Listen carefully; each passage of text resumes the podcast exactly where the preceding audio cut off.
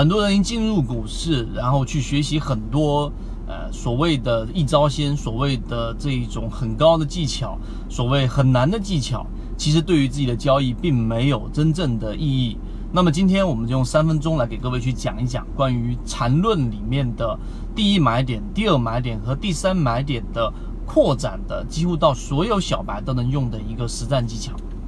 首先，缠论。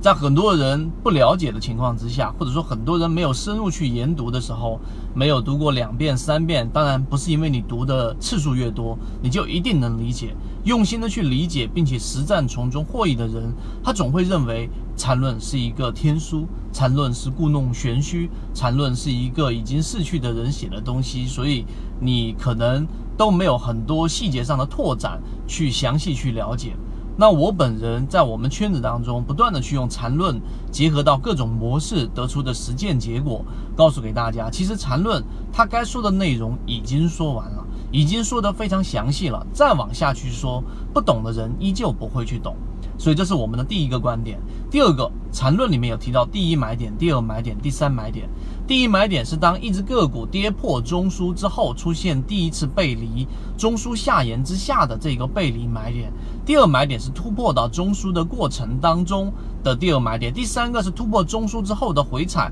是第三买点。所以第一买点、第二买点、第三买点里面有一个非常精华的内容，就是，呃，大家。啊，所谓的这一种追涨杀跌，为什么你买的个股总是一买就跌？为什么你卖的股票总是一卖就涨？我来解决这样的一个问题。其实，在四月中旬，我们就已经给各位去提到了市场的一个风险，因为我们一直强调市场每一次上涨都是流动资金背离的，每一次上涨市场都是没有资金跟随的，所以可能没有当下马上反映出来，结果是在我们所看到的五月份，然后到四月底这个过程当中出现了快速的下跌。那么这个过程当中，我们想告诉给大家。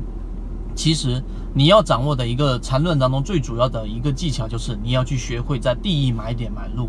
如果在四月中旬你在我们圈子当中及时的规避了市场的风险，那么在这一波调整下来的时候，你要记住什么时候是底。我们常说熊市不言底啊，我们不能去说这就一定是一个底部。但是我告诉给大家，跟追涨杀跌相反的，追跟追涨相反的。就是在下跌过程当中的一个相对底部，我们不能确定它一定是 V 字形的最低点，我们要找到一个次低点来确定这就是一个低点，可以是左侧，可以是右侧。那好，问题来了，到底怎么确定？那么这个确定就是我们一直在讲的恐慌盘，一定要有恐慌溢出，因为一旦有恐慌溢出，就像我们说的股价偏离了价值的这个人啊，股价是狗，人这一个是价值。股价总是围绕价值，有时候脱离价值，有时候回归价值。那当出现恐慌的时候，它就是脱离价值的整个过程。所以现在这个阶段，市场已经出现了蓝色的底部，